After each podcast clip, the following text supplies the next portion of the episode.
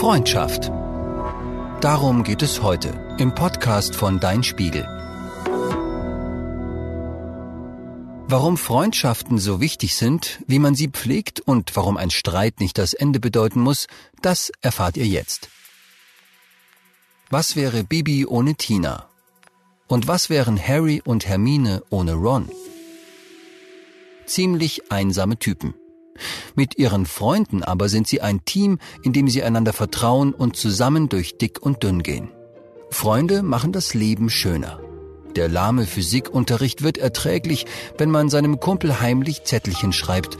Und die Pause macht viel mehr Spaß, wenn man zusammen tobt, redet oder auch schweigend nebeneinander hockt. Mit Freunden ist es nie langweilig. Sie geben einem das gute Gefühl, so gemocht zu werden, wie man ist. Der Grund? Mit Freunden ist man freiwillig zusammen. Im Gegensatz zu Eltern oder Geschwistern, die halt immer schon da waren, suchen wir unsere Freunde selbst aus. Sie sind in einem ähnlichen Alter oder haben Spaß an den gleichen Dingen. Die ersten Freundschaften knüpft man schon im Sandkasten. Oft sind es Kinder, die in derselben Straße aufwachsen oder in dieselbe Kita gehen, die ganz von selbst Spielkameraden und damit Freunde werden. Kein Mensch will nämlich ganz alleine sein. Wir alle suchen Nähe, Austausch und Verbundenheit und finden das bei Freunden, auch schon als Kleinkind. Manchmal halten solche Sandkastenfreundschaften ein Leben lang. Aber es ist auch normal, dass Freundschaften enden, zum Beispiel wenn man die Schule wechselt, wegzieht oder weil sich Interessen ändern. Um die Vertrautheit zu erhalten, muss man eine Freundschaft pflegen. Ein guter Freund ist, wer sich so verhält, wie er es sich auch vom anderen wünscht. Zeit haben, um gemeinsam etwas zu unternehmen. Zuhören, wenn der andere etwas bereden möchte. Nicht weiter erzählen, was im Vertrauen gesagt wurde. Trösten bei Kummer und zusammenhalten, wenn es Ärger gibt. Es gibt Kinder, denen es leichter fällt als anderen, Freundschaften zu schließen und die scheinbar mit jedem dicke sind. Aber ob man nun zwölf gute Freunde hat oder einen einzigen, spielt keine Rolle. Was zählt, ist das Gefühl von Verbundenheit. Vor allem in der Kindheit haben Freunde oft gemeinsame Rituale, zum Beispiel zur Begrüßung oder zum Abschied. Manche nennen sich BFF, Best Friends Forever haben Geheimsprachen oder Schriften und geben einander Spitznamen, die nur sie verwenden dürfen. Mit Beginn der Pubertät verändern sich Freundschaften grundlegend. Jüngere Kinder treffen sich meistens mit Freunden desselben Geschlechts. Mädchen mit Mädchen, Jungs mit Jungs. Unter Jugendlichen entwickeln sich mehr gemischte Freundschaften. Dann bilden sich auch Klicken, in denen man sich regelmäßig trifft. Eltern haben oft wenig Verständnis dafür, dass es Spaß macht, miteinander abzuhängen. Einfach so. Und dass man sich permanent bei WhatsApp schreibt, auch wenn man sich in den Augen der Eltern nur über unwichtiges Zeug austauscht. Tatsache ist, je älter man wird, desto mehr Einfluss bekommen die Freunde. Eltern wird spätestens jetzt klar, dass sie nicht mehr die Nummer eins sind für ihre Kinder. Habt also ein bisschen Nachsicht mit ihnen, wenn sie mal wieder neugierig fragen, was ihr mit euren Freunden die ganze Zeit so macht. Eure Eltern sind bloß eifersüchtig. Befreundete Jugendliche erziehen einander gegenseitig, weil sie sich mehr und mehr von den Eltern abnabeln.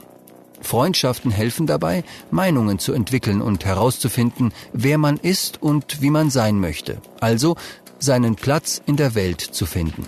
Im Teenageralter sind Freunde nicht mehr die austauschbaren Spielkameraden wie in der frühen Kindheit. Sie sind manchmal sogar Seelenverwandte. Die Beziehungen werden tiefer und enger. Man teilt Stress in der Schule und Ärger mit den Eltern. Liebeskummer, Gefühle und Geheimnisse. Freunde und Freundinnen werden zu einer Art zweiter Familie, denn man macht die gleiche anstrengende Zeit durch. Das ist auch ein Grund, warum wir uns bei unseren Freunden so wohl fühlen wie bei sonst kaum jemanden. Freunde begegnen uns auf Augenhöhe.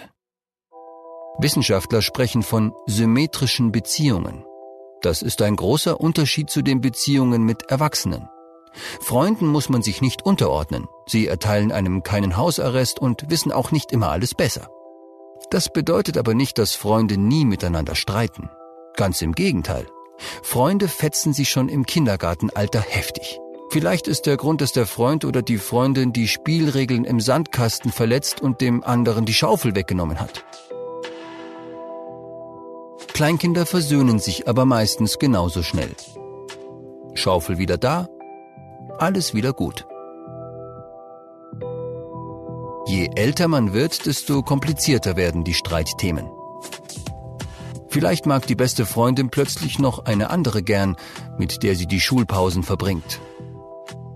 Oder der Freund erklärt einem plötzlich, dass er keine Lust mehr hat, jeden Dienstag mit zum Basketballtraining zu gehen. Schon gibt es Krach. Es kommt in jeder Freundschaft vor, dass man zurückgewiesen wird, dass man eifersüchtig, neidisch oder verletzt ist. Der Trick ist, sich auszusprechen. Vielleicht braucht es ein paar Anläufe und vielleicht fließen dabei auch Tränen, aber Streiten ist eigentlich etwas Gutes. Dabei lernte man, seine Wünsche zu äußern, verschiedene Interessen zu verhandeln, sich durchzusetzen oder zurückzunehmen, die Sichtweise anderer zu verstehen und schließlich eine Lösung für ein Problem zu finden.